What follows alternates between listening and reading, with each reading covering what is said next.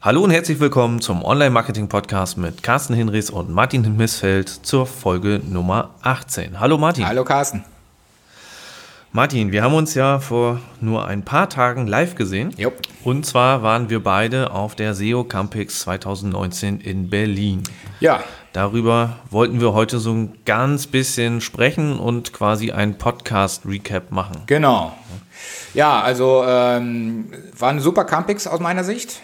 Hab viel Spaß gehabt, viele interessante Gespräche geführt, äh, tolle ähm, Sessions mitbekommen, also tolle Vorträge und Präsentationen. Also dieses Jahr war, war eine runde Sache für mich. Mhm, okay. Ähm, hast du Veränderungen festgestellt? Äh, bei der Campix oder wo? Mhm, bei der Teilnehmer. Ach so. Oder auch ah. bei dem Teilnehmerfeld? Ja, ähm, also mir ist ein relativ hoher Frauenanteil aufgefallen. Mhm. Ähm, ich habe nochmal nachgefragt auch und es liegt wohl bei knapp 30 Prozent. Ich will jetzt keine falschen Zahlen in den Raum setzen, vielleicht kann Marco das noch verifizieren oder, oder äh, vielleicht auch äh, korrigieren. Aber es war auch sozusagen mein Gefühl, irgendwie ähm, viele Frauen dabei und ähm, ja, also ist natürlich fürs, für die Atmosphäre immer gut irgendwie, aber äh, tatsächlich auch eine andere fachliche Kompetenz kommt da jetzt mit rein, vielleicht eine andere Perspektive und ich finde das total gut. Mhm, okay. Äh, was mir aufgefallen ist, ähm, sehr viele junge, frische Gesichter. Also jetzt nicht im Sinne von ähm, erst 18, 19 Jahre alt, sondern von noch nie gesehen. Ja. Ähm, es war in meinen Augen ein recht neues Publikum da, Mhm. neben den, ich sag mal, älteren, erfahreneren äh, Campix-Besuchern.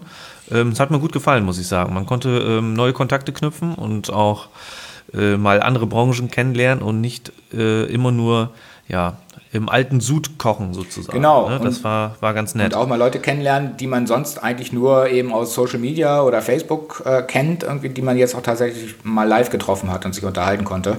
ist natürlich auch immer sehr toll und angenehm.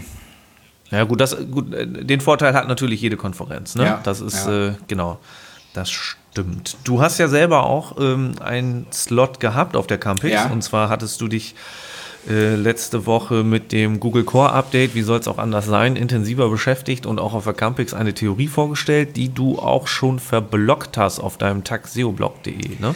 Ja, wobei ich bin sogar schon weiter. Ähm, also das, was ich, ähm, ich habe zwei Artikel darüber geschrieben. Den ersten vor der Campix äh, und habe dann in eine ähnliche Richtung auf der Campix auch ähm, Dinge präsentiert und vorgestellt.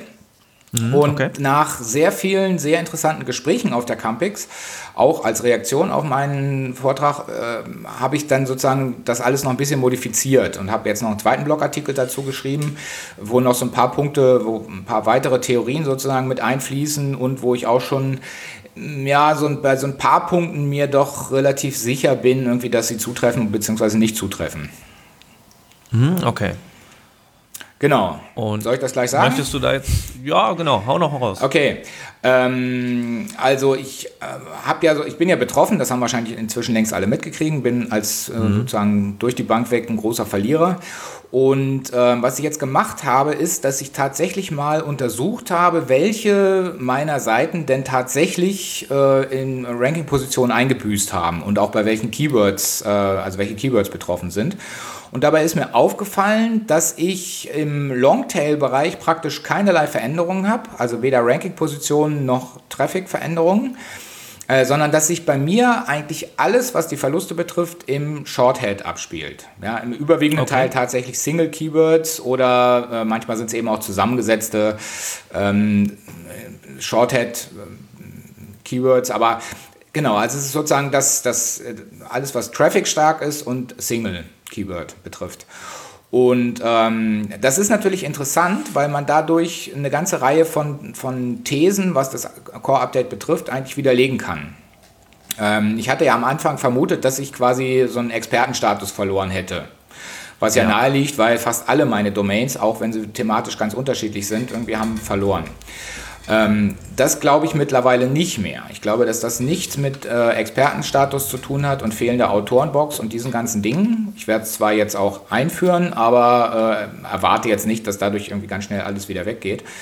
Ähm, denn von der Logik her äh, ist es irgendwie Quatsch. Warum hätte ich sozusagen, wenn ich nicht mehr als Experte im medizinischen Bereich angesehen würde, warum hätte ich nur im Shorthead verlieren sollen, aber nicht im Longtail? Ja, also dann mhm. hätte man ja konsequenterweise sagen müssen, dann werden auch meine ganzen longtailigen Position 1 Seiten abgestraft irgendwie, aber das ist nicht der Fall.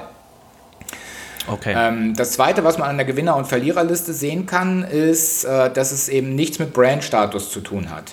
Ja, also das haben, in, haben viele große Brands auch verloren, sowohl im medizinischen Bereich, aber auch in ganz anderen Bereichen. Das hatte auch nichts letztlich mit äh, Medik oder so zu tun direkt, dieses Update.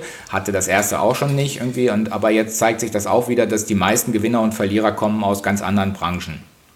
Aber dass das nichts mit Brand zu tun hat, äh, das hatten wir ja eigentlich, glaube ich, auch im letzten Podcast schon äh, besprochen. Stimmt, ja. Wir haben es ein bisschen ausgeschlossen. Genau, ne? genau, kann sein, ja.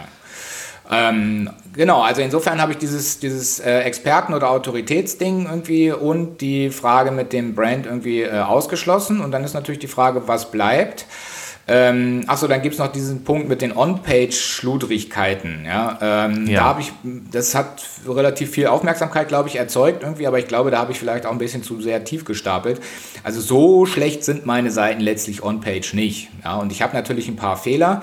Es werden sogar ziemlich viele Fehler angezeigt. Irgendwie das liegt aber daran, dass sich keine einzige Meta-Description gesetzt hat und das dann sofort erstmal 300 Fehler erzeugt, irgendwie bei 280 Seiten.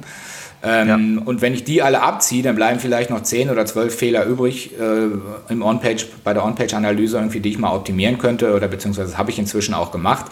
Aber das, da bin ich mir auch ziemlich sicher irgendwie, dass das keine, äh, keine Ursache für, eine, für so eine rapide Abstrafung ist. Okay, das heißt, ähm, du würdest sagen, fehlende technische Implementierung von aktuellen Standards ähm, wirkt sich bei dir nicht negativ aus. Da, äh, sagen wir mal so, ich gehe davon aus, ich habe im Grunde die meisten aktuellen technischen Standards implementiert, mhm, okay. ja, außer die Meta-Description. Ja. Ja. Wobei wir da ja auch bei der Meta-Description, das ist ja auch so eine Sache, ähm, in meinen Augen gibst du da ja auch eher ein Wunsch-Snippet an ähm, ob Google hinterher dieses Wunsch-Snippet auch entsprechend ähm, ausliefert, ähm, entscheidet sowieso der Algorithmus. Das ist auch interessant. Tatsächlich habe ich genau diese Frage auch nochmal bei den äh, Wettbewerbern von mir sozusagen untersucht und habe mal geguckt, was die dann tatsächlich in der Meta-Description drinstehen haben. Und mit, dabei ist mir, also es war nur stichprobenartig, aber mir ist aufgefallen, dass da fast überhaupt nirgends die Meta-Description benutzt wird, die die Seiten angegeben haben, sondern im medizinischen Bereich kommt es mir so vor, als wenn fast alle, also Google sucht sich das prinzipiell aus den Texten mittlerweile raus. Also ich habe immer den Eindruck irgendwie, dass es irgendwie, äh, ob die das nur angegeben haben oder nicht, irgendwie, das Google sucht sich sowieso ein ganz anderes Snippet.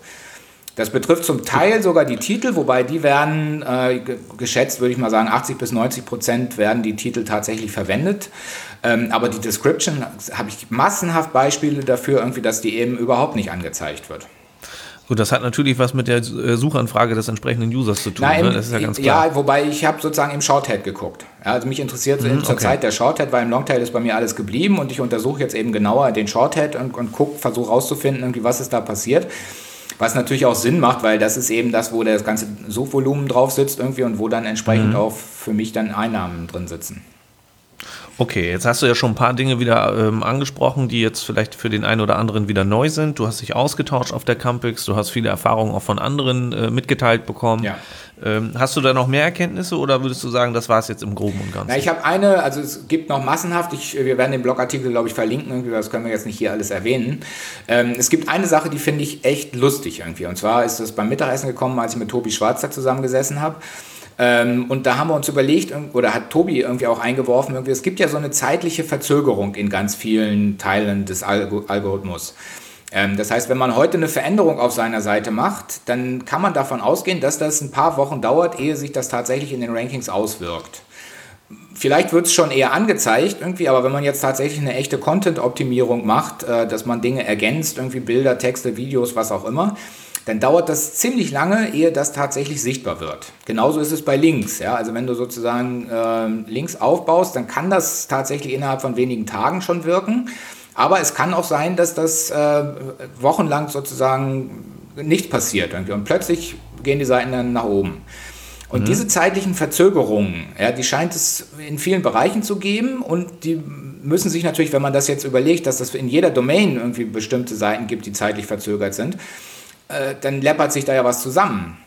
Und möglicherweise hat Google jetzt bei diesem Core-Update einfach mal überall die zeitliche Verzögerung rausgenommen und überall den aktuellen Stand der Dinge eingeblendet. Du meinst, sie haben auf einen großen roten Knopf Genau. gedrückt, haben gesagt, alles das, was jetzt irgendwie eigentlich über Wochen ähm, in der Veränderung hätte stattgefunden, Genau. äh, das hauen wir jetzt mit dem Buzzer quasi live auf raus. den Tag und jetzt ist sozusagen der, Mhm. der Google-Index mehr oder weniger komplett auf dem neuesten Stand. Äh, Mhm. Und ab jetzt irgendwie ja, sammeln sie wieder Werte und verzögern wieder und so weiter. Tatsächlich hatte ich bisher immer das Verständnis, dass äh, bei einem offiziellen Google-Update es genau so passiert, dass du ab dem Tag X, wo das Google-Update ist, auch instant anders halt ähm, dargestellt wirst in den äh, verschiedenen Datacentern, aber die halt alle auf dem gleichen Stand sind. Dass quasi die eigentliche Crawl-Arbeit, das, das eigentliche Update äh, in meinen Augen vorher passiert und zwar hinter verschlossenen Türen, so dass es halt noch keiner mitbekommt und ähm, Google quasi die ganzen Daten erstmal sammelt und dann halt wirklich äh, am Tag X sagt, so, das ist jetzt unser neuer Index. Also so war zumindest mein Verständnis immer davon. Ähm, ja, ja, ja. Was ist auch im Grunde mein Verständnis, außer dass ich bisher das mit den Verzögerungen nie so bedacht hatte. Ja, ähm, Mhm. Okay. Aber ja, also wenn, wenn die Hörer dazu irgendwelche Theorien haben, irgendwie dann bitte auch gerne in die Kommentare. Ähm, die, diese Update oder da- dass sozusagen alles auf einen Tag aktualisiert wird oder auf den Stand der Dinge gebracht wird, ist insofern ja auch interessant, weil man diese ganzen komischen äh, Gegenbeispiele dann damit erklären könnte. Ja, also egal welche These du einführst, irgendwie jemand wird kommen und sagen, irgendwie, aber hier und hier und hier gibt es ein Gegenbeispiel. Äh, und insofern lässt sich das ja, lässt sich ganz nicht so richtig verifizieren. Ja, man, man hätte halt die Möglichkeit, sich Seiten anzugucken, die nachweislich sagen, Mensch, hier, ich habe in den letzten acht Wochen halt einfach mal nichts geändert. Ja, Und müsste dann halt mal analysieren und gucken, ob die trotzdem in irgendeiner Art und Weise davon betroffen sind oder nicht. Ne? Wobei man Mhm. auch da natürlich nicht weiß, wie lange sammelt Google die Informationen, die dann da einfließen. Ja, ne? Das ja. ist halt immer so eine Sache. Gut, also aber so eine richtige dolle Erkenntnis, also ist jetzt nicht böse gemeint, ich schätze Tobi auch. Ähm, ne? Hallo? Aber so eine Jetzt richtig dolle Erkenntnis war das jetzt nicht, Ja, dann oder? sag du doch mal bitte. Nee, ich, ich habe dazu keine Erkenntnis. Ah. Ähm, hatte ich ja auch schon erzählt. Okay. Ähm, du hattest jetzt ja gerade gesagt, dass das eine Theorie war und das ist ja auch völlig in Ordnung. Okay, dann. Hast du sonst noch irgendwas, was du dazu sagen will ich möchtest? Irgendwas, wo du sagen. Von mir, ja. Also ich hätte jetzt tatsächlich versucht, die Überleitung zu machen, weil du jetzt schon Tobi angesprochen hast. Wir saßen ja auch ähm, unter anderem noch mit Anke Probst und auch Florian Stelzer und äh, Florian Elbers und noch einer jungen Dame, ähm, die ich bis dato nicht kannte. Ich habe auch jetzt leider gerade den Namen Ja, nicht ja. parat. Auf dem Expert-Panel oben auf der Bühne.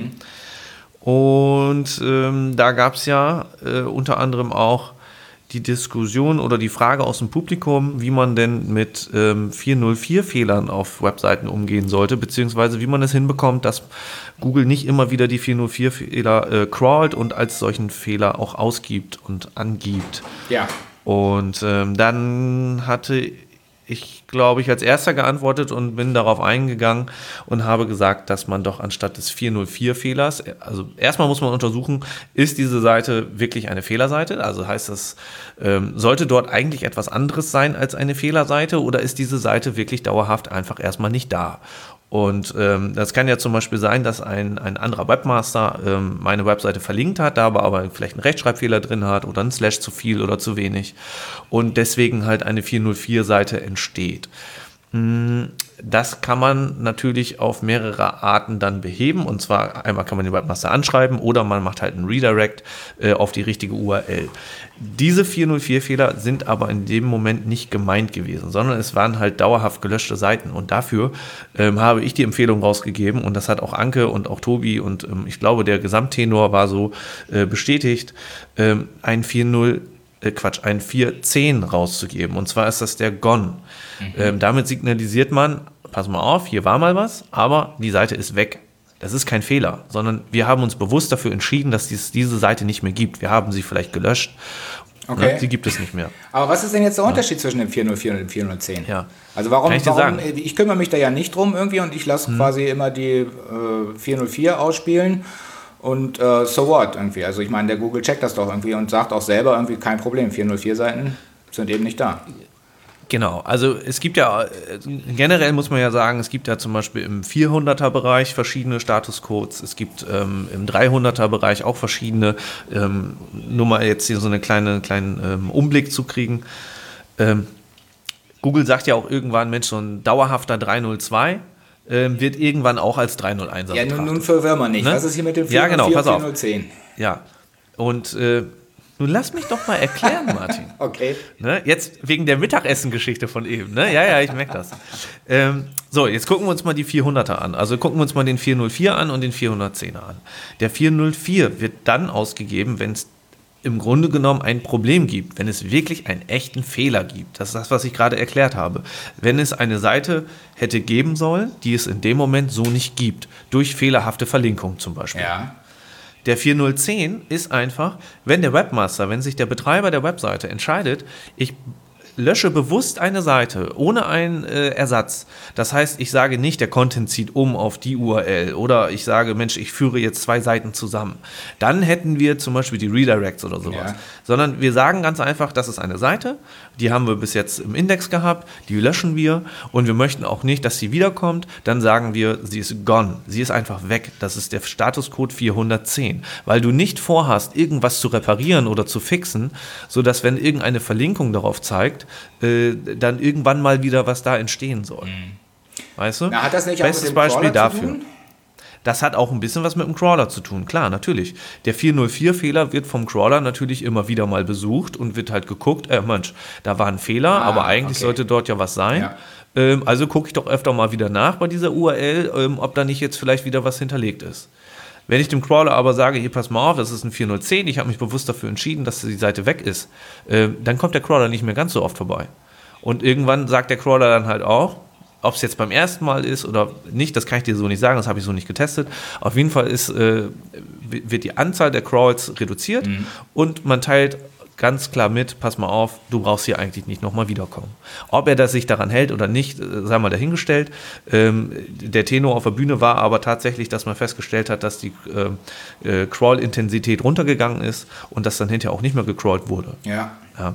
Beispiel dafür, wann mache ich ein 410? Ein ganz einfaches Beispiel, wenn du zum Beispiel so User-Generated Anzeigen hast oder sowas oder Content hast, wo du jetzt als Beispiel bei Facebook, du hast ähm, ein Facebook-Profil, äh, du sagst, ich gehe raus aus Facebook, so wie der Kai Spriestersbach das jetzt gemacht hat, aber der hat es noch ein bisschen anders gemacht, ähm, und sagt dann, ich lösche mein Profil, dann gibt es dieses Profil nicht mehr und dann könnte man eigentlich sagen, diese Seite ist gone. Kai ist weg. Okay. Das ist kein Fehler. ja. Ne? Oder bei, bei Kleinanzeigen oder sonst irgendwas, wenn Dinge dann verkauft sind, wo du genau weißt, das kommt nicht wieder. Jetzt ist es ja so irgendwie, also ich verstehe natürlich jetzt sofort, warum das jetzt so Seiten wie Xing von Anke oder auch wenn der Tobi irgendwie so Riesenseits irgendwie analysiert, warum das da relevant ist. Ist das denn auch in meinem Fall, wo ich nur äh, 300 URLs habe oder sowas, äh, auch wichtig oder kann ich das da im Grunde laufen lassen? Naja, da sind wir wieder bei dem Thema, ähm, was du vorhin sagtest, wenn du einen On-Page-Crawler drüber jagst, dann sind ganz viele nur Title und Description, die fehlen. Dann hast du statt 300 Fehler nur noch 8 oder 12 Fehler. Ähm, irgendwo summieren sich dann die ähm, Ja. Dinge, die du technisch aufarbeiten Ja, aber das könntest, sind ne? Fehler, die mir Tools anzeigen. Das heißt ja deswegen Ja. lange nicht, dass das sozusagen echte Fehler sind oder dass zumindest Google Ja, das genau. auch als Fehler so interpretiert. Was ich damit nur sagen möchte, ist, ähm, äh, andersrum, du bist ja Künstler, du malst ja Bilder. Ja? Ne? Wenn du ein Bild malst, ne, dann machst du es doch auch richtig, oder? Ja. Warum solltest du denn eine falsche Technik benutzen, wenn es eigentlich eine andere Technik dafür gibt, die besser dafür geeignet ist und die eigentlich dafür da ist? Okay, also das ist, äh, um mich ganz kurz zu rechtfertigen irgendwie oder, oder das zu erläutern, irgendwie, das ist, das Künstler, der Künstlervergleich ist da schwierig, weil als Künstler defi- definiert man sich in aller Regel nicht über gutes Handwerk. Ja, da kann man jetzt Ja. wirklich lange drüber diskutieren und streiten irgendwie so, aber ähm, ich verstehe, was du meinst irgendwie. Also letztlich gehört es dazu, ein sauberes Handwerk abzuliefern irgendwie, weil äh, wenn das sauber ist, irgendwie, dann kann man sozusagen die Qualität des Produkts viel besser beurteilen und äh, wertschätzen. Also da Genau. gebe ich dir recht. Und äh, bei kleinen Seiten muss man ja so sagen, äh, jede Seite fängt ja mal klein an, jede Seite hat ein, ein, ein kleines, geringes Crawl-Budget vom Crawler und ähm, irgendwann wächst eine Seite und sie wird größer und wenn man dann immer nacharbeiten muss und man nicht von Anfang an alles äh, quasi richtig macht, dann ähm, hast du halt nach hinten hin raus einen riesen Rattenschwanz, wenn deine Seite einfach mal größer wird. Ja. Ne, das muss man einfach so sagen und äh, klar, du sagtest schon bei Xing zum Beispiel, ähm, die haben unendlich viele Seiten im Index und da ist es natürlich absolut sinnvoll, das Crawl-Budget und äh, einzuteilen darüber, dass man sagt, Mensch, die für uns unwichtigen Seiten, die brauchst du einfach nicht mehr besuchen. Ja. Ne? Übrigens kann man die 4010 Seiten dann auch wunderbar in eine Sitemap pappen, äh, packen und äh, diese Sitemap dann einreichen, sodass man den Crawler bewusst darauf stößt und sagt, pass mal auf, das ist unsere Gone Sitemap. Ja. Ähm, dann kommt er nochmal vorbei und ähm, dann bekommt er auch den Statuscode. Ja. Also was ich sehr gut finde, ist, äh, dass wir sozusagen über einen Crawler reden und über das Crawl-Budget. Äh, ich glaube, wir mhm. sollten das in einer der nächsten Sendungen mal als Schwerpunkt behandeln. Ich glaube, dass das sozusagen viele interessante Aspekte noch in sich trägt. Ähm, genau, aber das können wir jetzt, glaube ich, nicht, nicht abschließend machen. Wir sind jetzt schon wieder bei 20 Minuten. Das soll ja snackable sein, wie wir jetzt gelernt haben von anderen. Genau. Und dann machen wir da lieber mal eine Einzelsendung draus. Das machen wir. Das machen wir. Ich habe das auf jeden Fall auf dem Schirm hier. Ja. Ähm, wollen wir in dieser Sendung noch was anderes besprechen? Na, ich habe von dir jetzt oder? noch kein richtiges Campix-Fazit gehört, oder? Ach so, äh, ja, mein Campix-Fazit war andersrum. Ich bin ja sehr spontan angereist. Äh, die Campix war Donnerstag, Freitag ah, und ich bin hm. äh, Mittwoch angereist, weil ich auch Mittwoch erstmal ein Ticket äh, bekommen habe. Äh, das war bei mir leider äh, organisatorisch nicht anders machbar. Ja. Und äh, von daher war es für mich eine sehr spontane Campix. Wie gesagt, den, den Wandel der, der äh, Teilnehmer habe ich ja vorhin schon angesprochen. Insgesamt habe ich sehr gute Gespräche gehabt. Ähm, das hat mir sehr gefallen, auch wenn sich die Campix verändert hat. Ähm, dieses Reinziehen in die Woche ähm, hat für mich einen deutlichen Effekt gehabt, dass in meinen Augen abends einfach weniger los war. Ja. Ähm, das kannst du jetzt natürlich nicht beurteilen, weil du den Donnerstagabend nicht da warst. Genau. Aber ähm, es war im Grunde genommen was anderes als am Wochenende. Ja. Aber insgesamt war das für mich eine, eine, eine, ordentliche Campex und ich bin gespannt, wo sich dieses Event hin entwickelt. Ja, mhm. mhm. muss ich so sagen. Ja. Aber nochmal zur Campix. Und zwar wurde ich äh, auf der Campix doch von ganz vielen angesprochen. Ähm, und dann guckst du erstmal und die sprechen dich mit dem Namen an und sagst, ach Mensch, du bist doch Carsten. Und dann guckst du ein Gesicht und denkst dir, ah, habe ich noch nie gesehen. Scheiße, das wird jetzt unangenehm. Okay. Und dann kommt, ich höre deinen Podcast. Und dann denke ich mir immer so, ach cool, den, den kann ich nicht kennen. Ah, jetzt ne? wirst du sozusagen über die Ohren äh, berühmt ja, darauf wollte ich gar nicht hinaus. Ähm, ich wollte eigentlich darauf hinaus, dass ähm, ich mich sehr darüber gefreut habe, dass ich von so vielen Leuten darauf angesprochen wurde und dass ich in echt dann auf der Campix sehr viel Feedback für uns beide eingesammelt habe. Okay. Und ähm, ja, dafür erstmal ähm, vielen, vielen Dank. Auch danke, dass ihr euch getraut habt, mich anzusprechen. Ähm, das ist ja auch immer nicht so eine Sache, äh, die für jeden ja, leicht von der Hand geht. Ähm, wir freuen uns immer über Feedback und äh, gerade dieses Persönliche auf der Konferenz hat mir sehr gut gefallen. Und Martin, ich glaube, wir sind auf dem richtigen Wege mit unserem Format. Ja, na du, ich würde sagen, wir machen einfach das, was wir können oder so, wie, wie uns äh, der Schnabel gewachsen ist, irgendwie, weil alles andere, da verbiegt man sich nur irgendwie und jetzt hier auf Teufel komm raus, irgendwas zu machen, irgendwie, damit man eben schnell, hektisch, reich, berühmt wird. Äh, darum geht es mir nicht irgendwie. Also äh, lass uns Themen durchsprechen und wer das hören will, hört's und wenn es viele sind, umso besser. Genau, so sehe ich das auch.